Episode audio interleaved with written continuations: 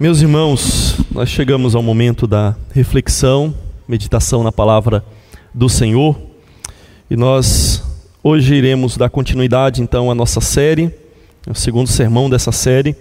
Eu já convido você a abrir a sua Bíblia e deixá-la aberta e acompanhar com muita atenção a exposição da palavra de Deus.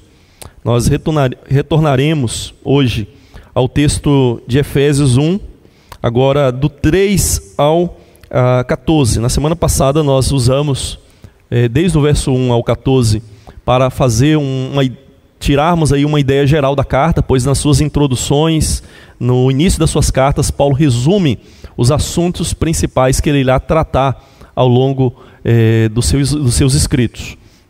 E aqui nós vimos isso.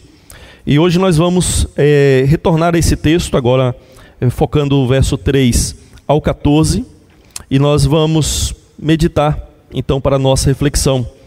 Eu confesso para os irmãos que eu, eu lutei muito é, com esse texto aqui.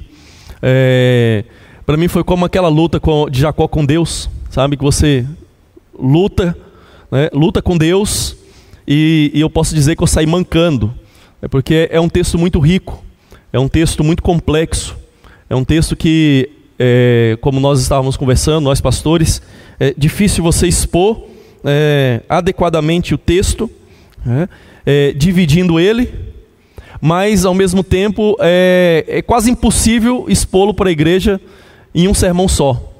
Então nós temos diante de nós um, um bom dilema, né, um texto riquíssimo para o nosso crescimento e que com certeza vai nos edificar bastante. Nós retornaremos a esse texto nos próximos sermões, justamente por causa da sua complexidade e para que nós possamos então extrair é, o máximo possível dele. Então nós vamos ler a palavra de Deus, irmãos, para nossa reflexão nessa manhã. Vamos orar antes. Eu gosto de orar antes, porque a leitura também é a parte, uma parte, ou melhor, é a parte fundamental do sermão. Então nós precisamos orar para que até mesmo na leitura em si, além da exposição que vem em sequência, nós sejamos iluminados e abençoados ao lermos a palavra do Senhor.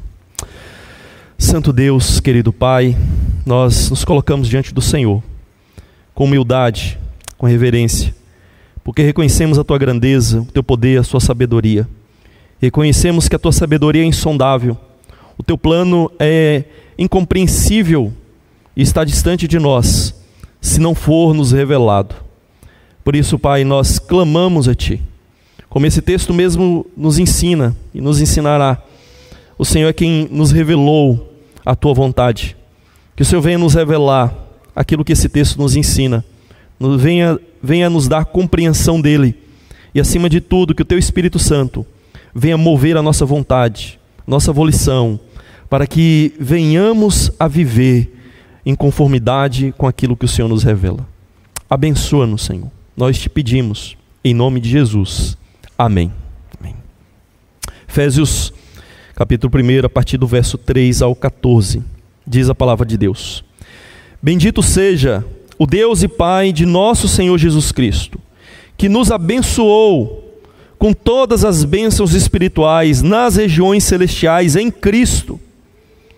Antes da fundação do mundo, Deus nos escolheu nele para sermos santos e irrepreensíveis diante dele em amor nos predestinou para Ele, para sermos adotados como seus filhos, por meio de Jesus Cristo, segundo o propósito de Sua vontade, para o louvor da glória de Sua graça, que Ele nos concedeu gratuitamente no amado. Nele temos a redenção pelo Seu sangue, a remissão dos pecados, segundo a riqueza da Sua graça que Deus derramou abundantemente sobre nós em toda sabedoria e entendimento. Ele nos revelou o mistério de Sua vontade, segundo o seu propósito, que Ele apresentou em Cristo, de fazer convergir nele, na dispensação da plenitude dos tempos, todas as coisas, tanto as do céu como as da terra. Em Cristo fomos também feitos herança predestinados segundo o propósito daquele que faz todas as coisas conforme o conselho de sua vontade, a fim de sermos para o louvor da sua glória, nós os que de antemão esperamos em Cristo. Nele, também vocês, depois que ouviram a palavra da verdade, o evangelho da salvação, tendo nele também crido, receberam o selo do Espírito Santo da promessa. O Espírito é o penhor da nossa herança, até o resgate da sua propriedade, em louvor da sua glória. Amém. Meus irmãos, nós vivemos em um mundo profundamente materialista, onde a realidade foi reduzida àquilo que é material ou à energia que permeia o nosso universo. E não é de se espantar, então, que até mesmo ah, as religiões, e especificamente eh, o cristianismo, em muitos dos seus ramos e denominações, tem eh, também reduzido, de certa forma, as bênçãos de Deus a, a bênçãos puramente materiais.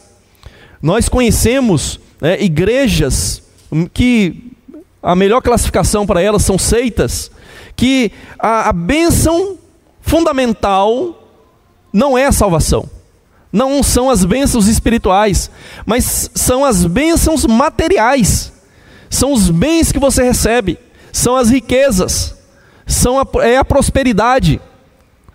Então nós temos no nosso mundo né, um contexto favorável para que nós venhamos a viver apenas o aqui e o agora. E nós venhamos a, a basear a nossa espiritualidade, a nossa vida com Deus, a nossa adoração apenas naquilo que nós recebemos ou supostamente recebemos de bênção material é, do Senhor. E eu creio que esse texto ele, ele tem muito a nos dizer num contexto como, como esse, irmãos. Porque o apóstolo Paulo vai nos falar sobre as bênçãos espirituais que nós recebemos em Jesus Cristo.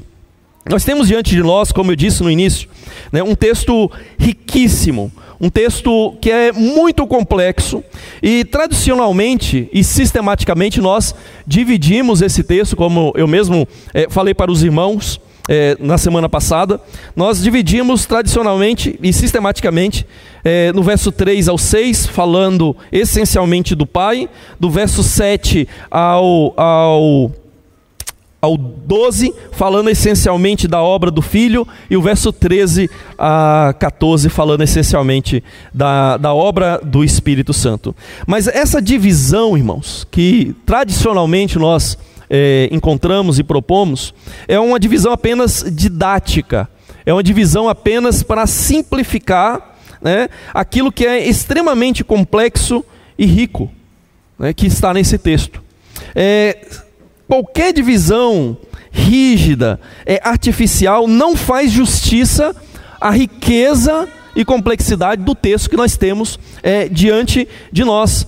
O, o grande problema nosso é, é, quando a gente pega a, a teologia sistemática, que é boa, que tem um propósito na sua existência, que é sistematizar todas as doutrinas e mostrar como que essas doutrinas estão relacionadas entre si. Então a sistemática é boa, mas o problema é quando nós pegamos essa sistemática que tem esse propósito e nós colocamos ela na frente do texto e em vez de fazermos a sistemática se encaixar nesse texto, nós fazemos o inverso. Nós pegamos o texto e encaixamos ele na sistemática. Irmãos, é, quando nós fazemos isso, é como você pegar né, é, algo que é rígido e e você então pegar o texto que é vivo, que é orgânico, esquartejar ele, assassinar ele, e então apresentar ali as suas partes. É isso que muitas vezes nós acabamos fazendo. Então a sistemática é boa, mas nós temos que tomar cuidado quando nós não forçamos sobre um texto, porque aí nós quebramos a beleza. Né? A beleza é, é, está na sua vida, está na sua dinâmica. É, quem tem filho sabe, né? Que muitas vezes a gente faz aquela papinha. Aí você pega todos aqueles legumes e você coloca no liquidificador e você bate e vira aquela papa sosa, né, que muitas vezes não tem sabor de nada. Né? Porque você pega todos os alimentos que têm as suas características, que têm os seus é, sabores peculiares, e você bate no liquidificador e homogeniza tudo, e vira um sabor só não tem mais distinção. É, tem um colega no seminário que ele disse que a culpa dele não ser saudável hoje foi porque quando ele chegou no seminário, Eu fiz uma, uma vitamina ruim para ele, que ele não consegue ser saudável, não consegue comer fruta, não consegue comer mais nada por causa dessa vitamina. Porque você bate tudo ali, vira aquele sabor é, homogêneo e, então perde a graça de certa forma. E muitas vezes, irmãos, é, é, é isso que nós fazemos. Né? Nós pegamos o texto, dissecamos ele, repartimos ele nas suas doutrinas, batemos tudo e homogeneizamos. E aí nós perdemos essa, esses sabores peculiares que cada texto tem. Um, em uma certa aula no seminário, o professor dizia né, como que nós muitas vezes temos a tendência de pegar, por exemplo, os evangelhos, em vez de nós pregarmos naquele evangelho, aquela, aquele enfoque e ênfase que o autor deu naquele texto, e nós vamos no outro evangelho, pegamos a, aquelas diferenças que há no outro evangelho, juntamos e fazemos uma coisa só, homogeneizamos. Né? E, e, com isso nós perdemos a riqueza, perdemos a ênfase, perdemos o enfoque do texto. Então, o meu desafio aqui diante dos irmãos, né, e diante de Deus principalmente, é que nós possamos, de alguma forma, né, vermos a complexidade desse texto. Eu te desafio a isso, que você consiga ver né, a, a complexidade, a riqueza desse texto, em vez de simplesmente separar de uma maneira muitas vezes artificial, que não faz justiça a ele, e conseguir compreender aquilo que o texto é, de fato é, está nos ensinando. É, o texto, irmãos, na verdade, ele é centrado na pessoa do Pai. É, os principais verbos, né, eles são centrados na pessoa do Pai, é Ele quem faz, é Ele quem está realizando algo, Ele quem está planejando e está realizando. Na verdade, o, o texto quer mostrar que é, o Pai planejou e realizou a salvação em Cristo e através de Cristo, e Ele a confirmou através, por meio do Espírito Santo. Mas o enfoque é o Pai, no texto do início é, ao fim. Como eu disse, todos os verbos, praticamente, eles estão é, na pessoa do pai. Na verdade, nenhum verbo é atribuído aqui é, à pessoa do filho. Nenhuma ação é atribuída explicitamente na pessoa do filho. Nós sabemos por outros textos que, por exemplo, quando ah, é dito da redenção, é, é Jesus quem efetua. Mas, como eu disse, é o enfoque do texto. Aqui tudo é atribuído ao Pai, é o plano dele, a execução dele por meio do Filho, através do Filho, e confirmando é, pelo Espírito Santo. Então, queridos, esse texto, resumindo, nos ensina que devemos exaltar o Pai, abençoador, reconhecendo que Ele nos abençoou com muitas bênçãos espirituais, conforme o seu bom plano para o seu é, louvor. E com isso em mente, nós vamos refletir sobre o seguinte tema: exalte ao Pai abençoador, reconhecendo as suas bênçãos. Exalte ao Pai que é o abençoador, ao reconhecer as bênçãos que nós temos, que nós recebemos é, dele. E a redundância aqui, ela é proposital, né? essa ideia do Pai abençoador por suas bênçãos, porque reflete o próprio texto. Observe que o texto no verso 3 diz assim: Bendito seja o Deus e Pai de nosso Senhor Jesus Cristo, que nos abençoou com todas as bênçãos espirituais das regiões celestiais. É. Então o texto nos diz isso. Na verdade, conforme é, alguns intérpretes, é, esse versículo 3 ele serve de um resumo para tudo aquilo que o apóstolo, o apóstolo Paulo vai falar é, na sequência. O apóstolo Paulo está dizendo que Deus é digno de toda a bênção porque ele nos abençoou com todas as bênçãos espirituais em Cristo. E então, no verso 4 em diante, ele vai descrever que bênçãos são essas. Né? Então, aqui ele resume todas as bênçãos. E depois ele explica que bênçãos são essas. E ele quer fazer isso para que nós venhamos a reconhecer essas bênçãos. E ao reconhecê-las, nós venhamos a exaltar a Deus por tudo aquilo que Ele faz. O que eu quero dizer com isso, irmãos, é que a melhor forma de nós exaltarmos a Deus é reconhecermos aquilo que Ele faz, é darmos um reconhecimento.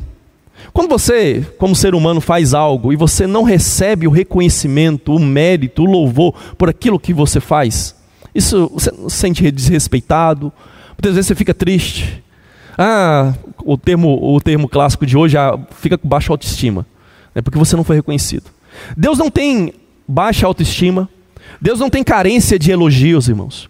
Mas o que Ele quer é que nós venhamos a ver tudo o que Ele fez e reconhecer para o nosso próprio bem e para a exaltação dEle. É isso que nós precisamos entender. Então, a melhor forma de nós exaltarmos a Deus, de atribuirmos todas as bênçãos a Deus, é reconhecermos tudo que Ele fez, tudo que vem dele para nós, por meio de Jesus Cristo. Então, em primeiro lugar, irmãos, é, exalte ao Pai abençoador, reconhecendo as suas bênçãos. Né? Reconheça que o Pai é o abençoador. Faça isso reconhecendo que o Pai é aquele que abençoa que abençoa. Veja que o texto, é, ele, como eu disse, está centrado na pessoa do Pai, ele é o sujeito dos principais verbos do texto. É, e o texto diz é, literalmente que Deus deve ser abençoado. Essa expressão aí, bendito, literalmente ela significa é, abençoado. Né?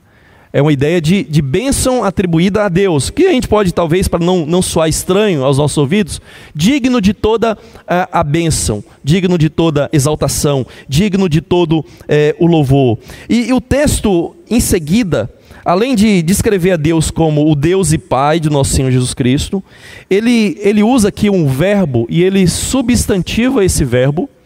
E o que ele está fazendo, de certa forma, é dizer que Deus é o, o que abençoa, Deus é o abençoador. É, ou seja, é, é como se ele personificasse a bênção no próprio Deus Pai. Deus é a bênção em si. Deus é aquele que abençoa, é dele que flui todas as bênçãos. Então ele é a personificação de todas as bênçãos que nós é, recebemos, né, recebemos na salvação. É, Tiago, irmãos, na sua carta, lá no capítulo 1, verso 17, ele afirma o seguinte: toda boa dádiva, todo dom perfeito são lá do alto, descendo do Pai das luzes, em quem não pode existir variação ou sombra de mudança. Ou seja, é, todas as bênçãos fluem de Deus, Pai. Ele é o abençoador por excelência. E é isso que o texto quer é, nos mostrar. Ele quer mostrar para nós que tudo que nós recebemos veio do Pai, é projeto do Pai, e nós recebemos das mãos dele, e nós devemos reconhecer que tudo isso é, provém da parte dele. Em segundo lugar, irmãos, eu gostaria é, de destacar que é, nós precisamos reconhecer que o Pai nos abençoa em Cristo. Todas as bênçãos que nós recebemos, nós a recebemos em Cristo e através é, de Cristo. Como nós já enfatizamos na semana passada, o texto da carta, e esse texto especificamente, está é, entremeado com a ideia da nossa união espiritual com Jesus Cristo. Ele usa diferentes termos, às vezes ele vai dizer simplesmente nele, ou ele vai dizer explicitamente em Cristo, ou mais de uma maneira mais é, sutil, no amado, mas diferentes formas são usadas no texto, na verdade, 12 vezes pelo menos para dizer em Cristo, apenas nesse texto, e mais duas vezes para dizer por meio de Jesus Cristo. Então, o que, que isso nos ensina, irmãos? É que todas as bênçãos que nós recebemos de Deus é apenas através e por meio e em Jesus Cristo. Ou seja, não há bênção espiritual na salvação fora é, de Jesus. E, e, isso aqui, irmãos, é, é extremamente relevante para nós, porque muitas vezes nós é, ouvimos pessoas ensinar, ou até mesmo nós somos levados a, a nos perguntar é, o que será daquelas pessoas que nunca ouviram falar de Jesus. O que será daquelas pessoas que, mesmo ouvindo falar de Jesus, é, não seguiram, mas eram pessoas na sociedade consideradas boas, pessoas que não eram criminosas, pessoas que não fizeram mal, na verdade até faziam muito bem, foram até premiadas com prêmios internacionais por causa dos seus feitos, das suas ações em prol e em favor de outros seres humanos. O que, que serão dessas pessoas? E muitas vezes a resposta é que elas serão salvas. Muitas vezes a resposta é que todos os caminhos levam a Deus que todas as religiões estão certas, que todas as religiões salvam. E o que esse texto e a carta vai nos mostrar é que não há nenhuma benção espiritual, espiritual sem Jesus Cristo, fora de Jesus Cristo, que não seja por meio da fé em Jesus Cristo. Ou seja, irmãos, é, o Pai planejou tudo em Cristo para que nós venhamos a, a depositar nossa fé nele e nele nós possamos receber todas as bênçãos espirituais nas regiões celestiais em Jesus Cristo. Então, irmãos, nós precisamos é, reconhecer, só olhando aqui como que está, né, reconhecer é, que o Pai nos abençoa é, em Cristo. É nele que nós somos abençoados. Fora dele nós não recebemos bênçãos espirituais. Se a nossa vida não for centrada em Jesus, nós estamos fora da, da bênção de Deus. Então nós precisamos realmente entender isso, que o Pai é o abençoador. É dele que desce toda a boa dádiva, todo o dom perfeito. Mas ele só faz isso através de Jesus. Só faz isso por meio de Jesus Cristo. É como nós dizemos, irmãos: como é que a água chega na sua casa? Tem a chuva, claro, né? Que é imediata. Mas como é que a água chega à torneira da sua casa? Através da, do encanamento, não é? É o meio da água chegar. Como é que a energia chega à sua casa? A não ser que caia um raio. Né? Ela chega através dos fios elétricos, dos condutores elétricos. Como é que as bênçãos de Deus na salvação chegam até nós? É por meio de Jesus Cristo. Fora dele, não há outro meio de salvação. Fora dele, nós não recebemos bênçãos é, espirituais. Em terceiro lugar, nós devemos observar nesse texto que o Pai nos abençoa nos escolhendo. O Pai abençoa escolhendo. E nós precisamos reconhecer isso.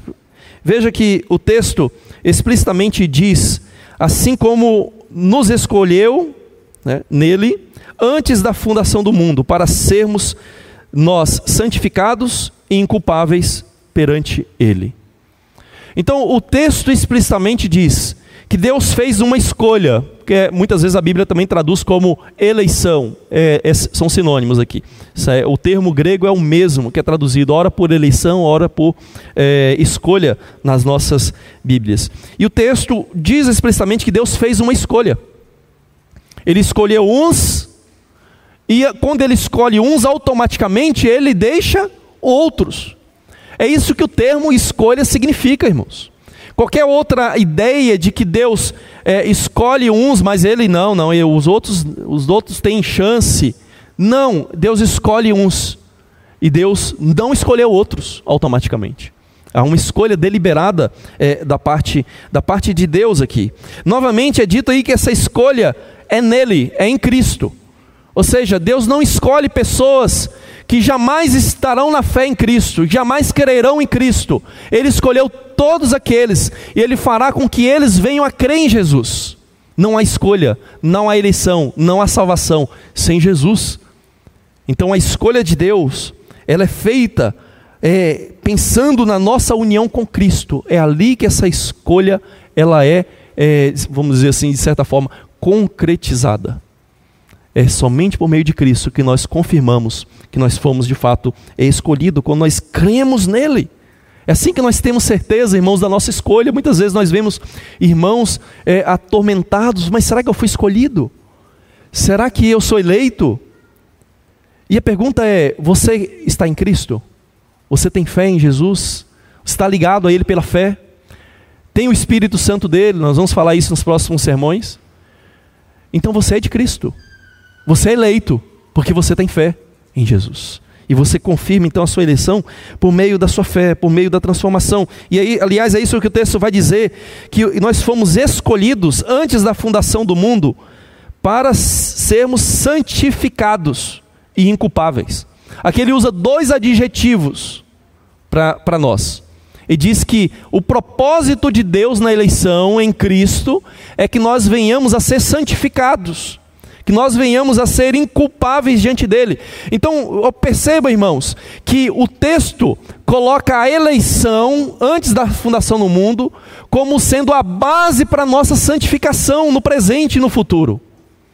Não é o inverso, porque Deus é, viu que nós seríamos santos, que nós seríamos é, perfeitos. Então Deus se agradou, ah, que maravilha, eu vou escolher aquele ali porque aquele é o melhor. Não é assim que nós fazemos? Você vai numa feira, tem ali é, os tomates,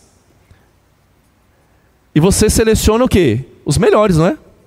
Você procura o tomate que não está estragado, que está do jeito que te agrada. E, e muitas pessoas dizem explicitamente isso que Deus escolheu porque ele previu lá na frente quem creria em Jesus, quem seria santo, então ele escolheu esses. Mas não, a santificação, a inculpabilidade que o texto fala, ela é fruto, né, é causada pela eleição de Deus. Deus nos escolhe com esse propósito. Então, essa é uma primeira lição importante para nós: que Deus não nos escolheu porque nós éramos perfeitos, mas nos escolheu para sermos perfeitos para sermos inculpáveis, para sermos santificados. Mas tem uma outra questão importante, uma implicação importante disso para nós, irmãos. É que se Deus nos escolheu para sermos santificados e irrepreensíveis, isso significa, como nós lemos lá na carta de Pedro, que nós precisamos confirmar a nossa eleição por meio da nossa santificação. Porque esse é o propósito. Aliás, os puritanos diziam muito isso que é por meio da nossa vida que nós podemos ter certeza, por meio da fé, que nós somos eleitos.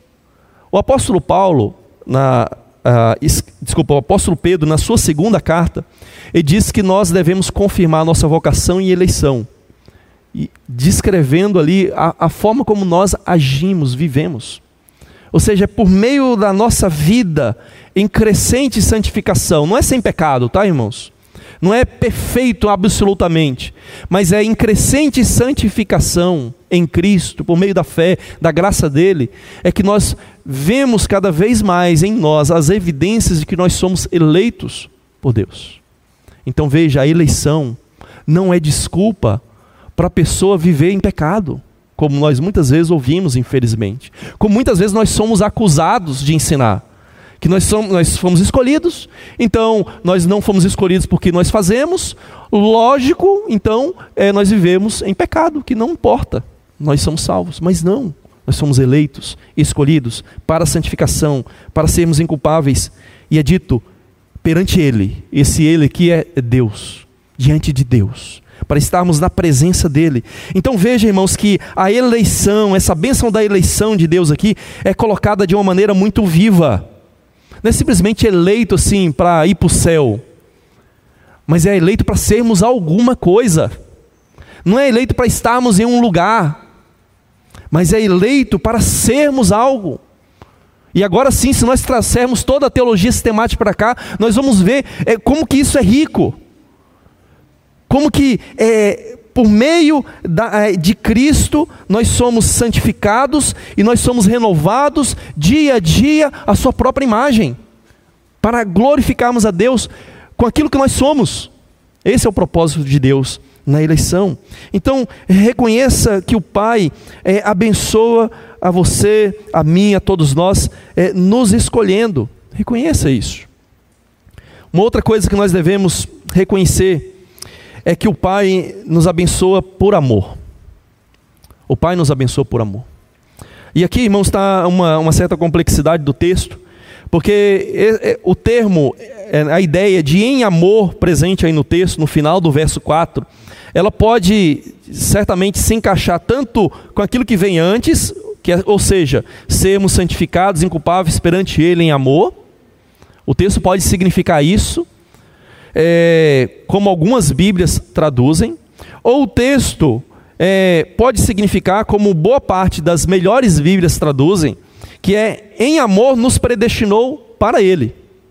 E quando nós formos fazer então uma, um estudo sobre isso, e vamos pesquisar a, as ocorrências dessa sequência sintática de em amor, né? ou em e um substantivo, porque o amor que é um substantivo, e vamos ver uma outra ocorrência que tenha em sequência um verbo que esteja no mesma, da mesma forma aqui nesse texto, nós vamos perceber que a grande maioria das vezes é, esse em algum substantivo sempre está ligado ao verbo que vem em sequência. O verbo nunca é, é está ali isolado na sequência do texto.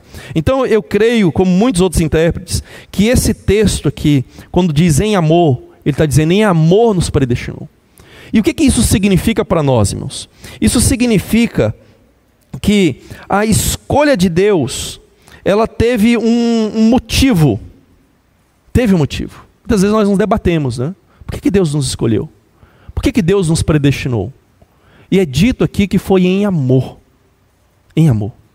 E eu creio que isso aqui é, é, é, é significativo para nós, irmãos. Porque mostra é, o como que foi pessoal a escolha. Não foi uma escolha fria. Entende? Muitas vezes é, eu já, já fiz isso e, e creio que você talvez já tenha feito e já ouvi alguém fazer e falar como se a escolha de Deus ela, assim, ela fosse casual. Ela fosse assim meio que arbitrária, né? Ah, unidunité, salamé, minguê, escolhido foi você. Não.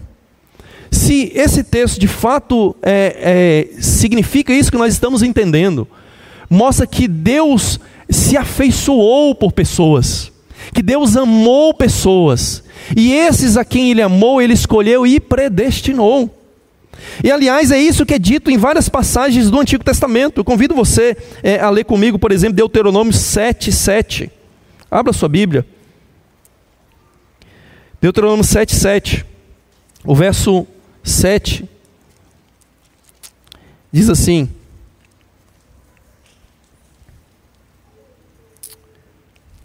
O Senhor os amou e os escolheu, não porque vocês eram mais numerosos do que outros povos, pois vocês eram o menor de todos os povos. Está vendo? Deus amou e escolheu. O verso 10 Porém, ele retribui diretamente aos que o odeiam, fazendo-o perecer. Ele não. Desculpa, estou lendo errado aqui. É o, é o capítulo 10, o verso 15, irmãos. Não é o verso 10 ali. É o capítulo 10, agora de Deuteronômio, verso 15. Também diz assim: Mas o Senhor se afeiçoou, ou seja, ele amou, ele se afeiçoou tão somente, se afeiçoou tão somente aos pais de vocês, para os amar, a vocês, descendentes dele, ele escolheu do meio de todos os povos, como hoje se vê. Então você percebe como que a eleição é aqui nesses textos conectada com o amor de Deus? Deus amou. Não foi uma escolha fria, mas porque ele amou, não por algo em nós, como Deuteronômio 7 diz, mas por causa dele mesmo, é o amor dele, é algo que brotou no próprio Deus, não com base em nós. E Jeremias 31, 3 diz que em amor eterno te amei, por isso com benignidade, compaixão te atraí. Então, irmãos, nós vemos em vários textos da Bíblia essa ideia da, da eleição de Deus, ela ser motivada, né, baseada no amor dele é, por nós. E isso aqui é, é, coloca uma outra vida num texto. Porque muitas vezes nós olhamos de fato para a eleição como algo assim frio, né? como algo meramente artificial, mas não é algo muito pessoal. É, é caloroso até.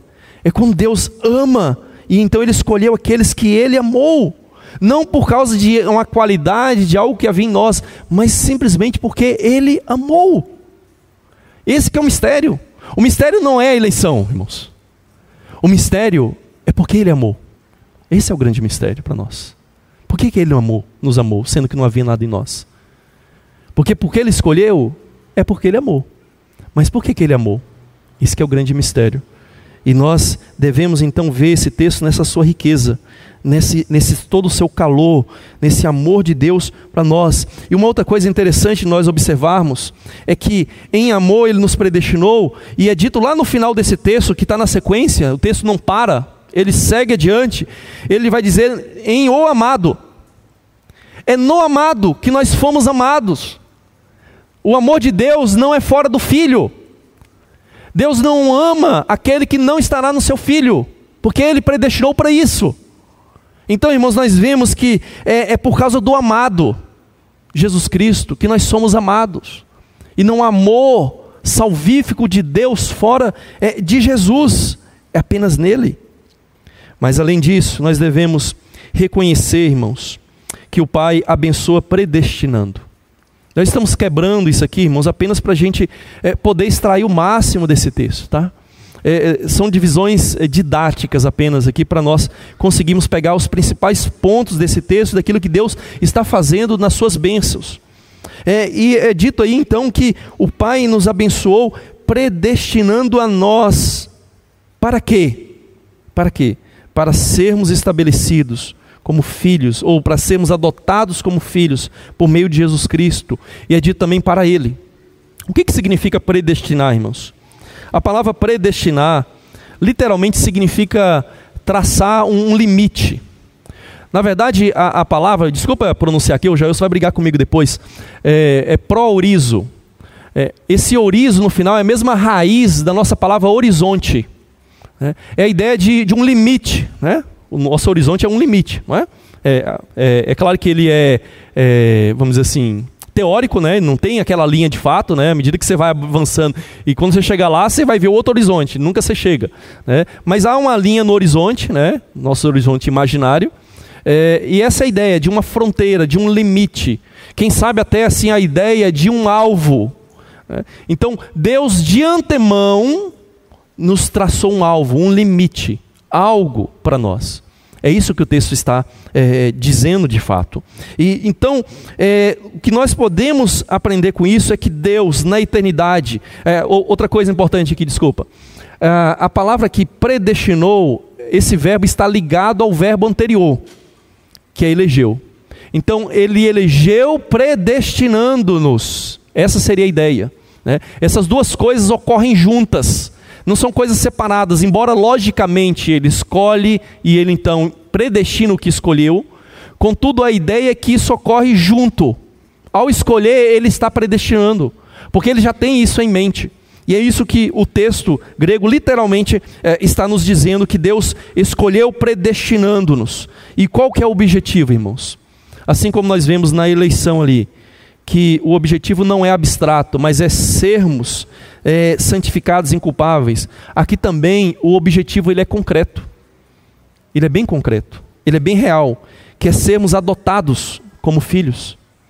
Então veja que não é uma eleição e predestinação é, é, realmente vaga, mas ela é muito clara, é muito concreta, que é sermos adotados como filhos.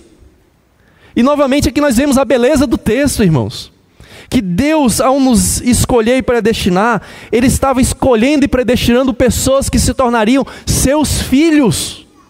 Esse era o propósito de Deus, Ele desejava mais filhos.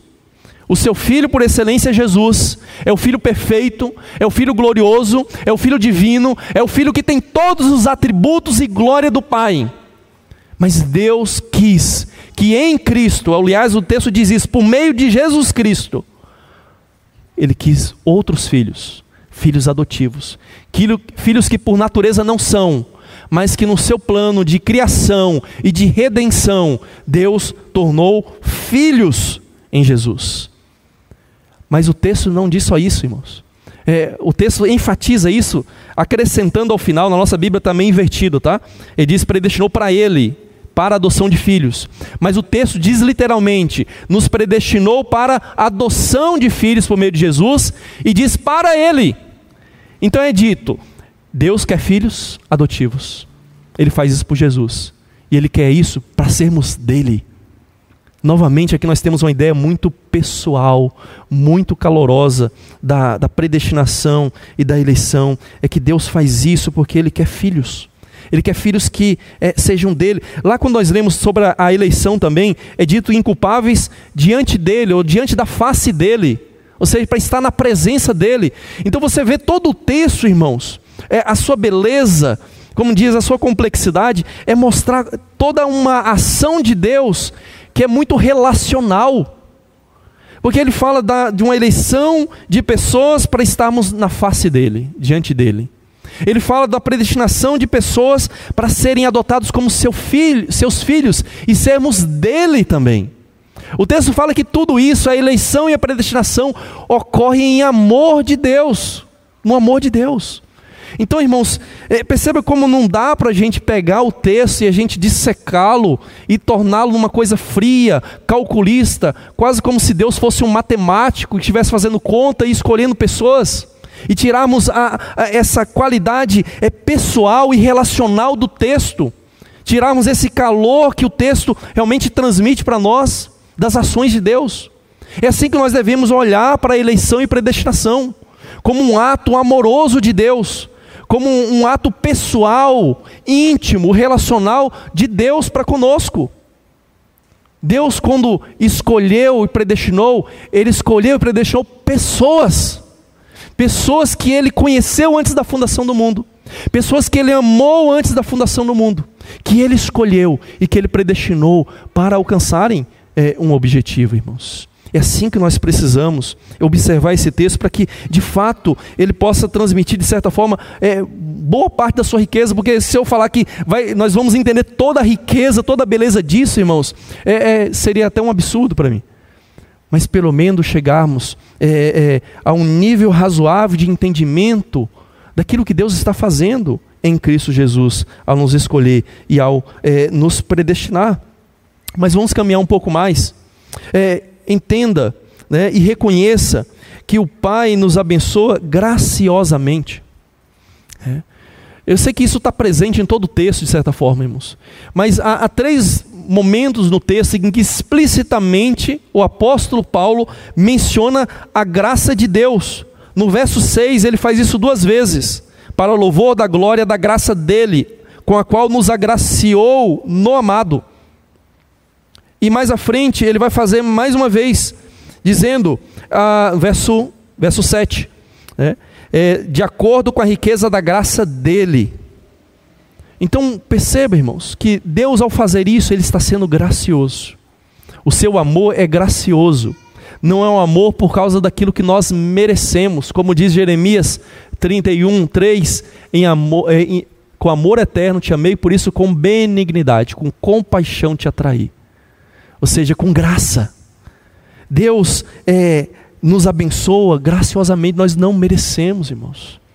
Nós ouvimos constantemente as pessoas dizerem que elas é, devem obter uma graça, devem conquistar uma graça, que elas fazem algo para obter a graça de Deus. E normalmente essa graça significa graças materiais. Graças materiais. Esse é um termo constantemente usado, né? é, no, no, catolicismo romano. Né? A ideia de obter a graça, de você fazer algo para receber aquilo. Né? E em outras igrejas é, é, ditas evangélicas, também essa ideia de você fazer algo para conquistar um mérito, para que Deus então te agracie. Isso é uma contradição, irmãos. Se eu te der um presente e eu dizer para você que isso é de graça, e em seguida falar bem assim, mas você não vai me pagar? Não é presente, não é de graça é algo merecido, você pagou por ele. Então, irmãos, Deus nos abençoa graciosamente. Nós não fizemos nada para merecer. Paulo vai desenvolver bem isso no capítulo 2 é, da sua carta. Mas eu creio que é importante nesse texto, como Paulo repete três vezes, nós enfatizarmos aqui que as bênçãos, todas as bênçãos que nós recebemos de Deus são graciosas. E também são graciosas em Cristo, com a qual nos agraciou no amado. Não existe graça fora de Jesus, irmãos. A graça que Deus nos dá está em Cristo. Está em nos dar, em nos dar a Cristo e em Cristo nos dá tudo. Essa é a bênção de Deus. E nós precisamos reconhecer isso. É assim que Deus é exaltado, irmãos. Quando nós reconhecemos que o que nós recebemos não veio de nós, não merecemos nada disso. E nós recebemos simplesmente pela pura bondade e dádiva de Deus. Isso é um louvor, isso é uma exaltação. E é isso que Paulo está fazendo e, de certa forma, nos convidando a, a fazer também. Além disso, reconheça que o Pai abençoa revelando a sua vontade. Lembra que eu disse né, que nós não podemos dividir o texto de maneira estanque, porque é, quando nós chegamos ao verso 8, é, é dito: O qual deu abundan em abundância a nós em toda sabedoria e inteligência, dando a conhecer a nós o mistério da vontade dEle é, esse verbo aí, deu em abundância, né? e, e dando a conhecer, ele é atribuído ao Pai. É o Pai quem está fazendo isso. Você entende? É o Pai quem está revelando e nos dando a conhecer o seu plano, o seu propósito. Ou seja, Deus não só planejou tudo, o Pai não só planejou tudo, mas Ele, Ele abriu a nossa mente, Ele nos deu entendimento. Imagine, irmãos, um Deus que Ele escolhe, Ele predestina, Ele amou essas pessoas, mas aí Ele não tem poder para convencer essas pessoas de tudo aquilo que Ele fez. Ele não tem poder para convencer as pessoas daquilo que ele propôs em Cristo. Ele não tem poder para convencer as pessoas a ver a beleza, a glória que é em Cristo. E essas pessoas, por fim, então, se perdem porque elas não conheceram a Jesus, porque elas não entenderam quem é Jesus, porque elas não entenderam a salvação que há em Jesus, e, consequentemente, elas não abraçaram a Jesus. Imagina um Deus assim, impotente, incapaz, mas o texto diz claramente, irmãos, que Deus nos deu a conhecer abundantemente, com inteligência, com sabedoria, o mistério da vontade dEle. O que ele está querendo dizer é que esse mistério da vontade dEle está em Jesus. Então, irmãos, nós temos um Deus que não só planejou lá na eternidade, mas é um Deus que efetivamente conduz o seu plano na história e faz com que esse seu plano entre em vigor e salve aqueles que ele amou, escolheu e predestinou. E ele faz isso quando ele abre a nossa, a nossa mente para termos sabedoria, inteligência, conhecer a vontade dele em Jesus Cristo. Então, irmãos, nós precisamos saber que é o Pai quem faz isso. Claro que ele tem um meio, isso aí já nós é, estendemos a outra parte do texto, que é o Espírito Santo, vai ficar para frente. A sistemática, nesse sentido, é útil para nos entender como é que o pai faz isso. Mas o, o que eu quero mostrar para os irmãos é que o texto está atribuindo isso ao pai. É o pai quem faz. É o propósito dele. E é ele quem está fazendo isso. Sem aqui entrar no mérito dos meios pelos quais Deus fez isso, que é o Espírito Santo, com certeza. Então, irmãos, é, reconheça que quando você creu em Jesus, compreendeu quem é Jesus, não foi porque você era muito inteligente, você era mais inteligente que os seus outros amigos, e os seus outros amigos ímpios eram burros, ignorantes, e eles não conseguiram entender quem é Jesus, mas você é muito inteligente, né? E você conseguiu compreender o mistério de Cristo em Jesus, de Deus em Jesus, tal. Não. Todos nós éramos cegos. Todos nós éramos tolos, seguindo a sabedoria desse mundo, mas Deus nos deu entendimento. Deus abriu o coração de Lídia para atender aquilo que Paulo ensinava. E é isso que o texto quer, quer nos mostrar que o Pai faz isso. O Pai realiza isso. E ao reconhecer isso, estamos atribuindo mais louvor a Deus. Caminhando um pouco mais, irmãos. Reconheça que o Pai nos abençoa por seu bom plano. Esse bom plano aqui é uma tentativa mais aproximada de sintetizar uma palavra que é muito bonita em grego. Ah, a ideia desse, desse termo é de uma boa opinião que Deus formou sobre algo, de um bom pensamento de Deus sobre alguma coisa, de um plano de Deus, consequentemente. Então, o que o texto está dizendo é que todas essas bênçãos de Deus, todo, é, todo esse propósito de Deus, que Ele na eternidade planejou e no tempo Ele executou, é, tudo isso foi com o seu bom propósito. E, e novamente isso, irmãos, é, é, vai ao encontro é, daquilo que foi dito anteriormente, né, que a escolha, a predestinação de Deus é muito calorosa, é em amor, né? É, que Deus quis filhos para estarem diante dele. E quando o texto diz aqui que foi conforme essa boa vontade, conforme esse bom pensamento de Deus, novamente nós temos a ideia de um Deus que não é calculista simplesmente, de que não é um matemático, mas ele que ele pensou aquilo que foi melhor, de que o seu plano é bom, essa é a ideia literal do texto. Que esse projeto de Deus na nossa salvação e as bênçãos que nós recebemos são boas na mente de Deus. E nós, consequentemente, irmãos, quando nós pensarmos sobre isso, nós jamais podemos atribuir mal a Deus, quando nós pensamos sobre eleição, sobre predestinação, como as pessoas constantemente é, é, dizem e a gente tem que responder, e eu já tenho uma canseira de ficar respondendo essas coisas. Cansa às vezes ficar tendo que rebater a ideia das pessoas que Deus é injusto, porque Ele não escolheu outros, porque Ele não salvou outros, porque deixou outros se perderem, porque não tornou outros filhos dele. É. Não, é, é, dito que é um bom propósito de Deus, é o um bom plano dele, foi o melhor que foi concebido por Deus. Não tem nada de frio, não tem nada muito menos de mal nesse, naquilo que Deus planejou e intentou cumprir é, na nossa salvação e nas bênçãos que nós recebemos, irmãos. Então nós devemos ver né, todo o plano de Deus como algo excelente, como um bom propósito de Deus. E para terminarmos, irmãos, reconheça, reconheça que o Pai abençoa para a sua glória. Assim como ele três vezes diz aí no texto que Deus é, fez tudo de acordo com a sua boa opinião, isso é repetido três vezes. Assim também nessas três vezes ele repete que é para o louvor da glória dele. Ou, na primeira vez, ele diz literalmente para o louvor da glória e da graça dele. Então veja que ao fazer tudo isso, ao projetar a salvação, ao nos dar essas bênçãos em Cristo, Deus está fazendo por quê? É claro que ele faz porque ele quer o nosso bem. Ele, claro que aquele que ele ama, ele quer todo o bem para aquele que ele ama. Mas o propósito maior de Deus, ao fazer tudo isso, da forma como ele fez, desse bom plano dele, é para o louvor dele, é para a exaltação dele. É por isso que Paulo está compondo esse louvor a Deus essa bênção a Deus por suas bênçãos, porque toda bênção que nós recebemos de Deus é porque Ele é o abençoador e retornam para Ele.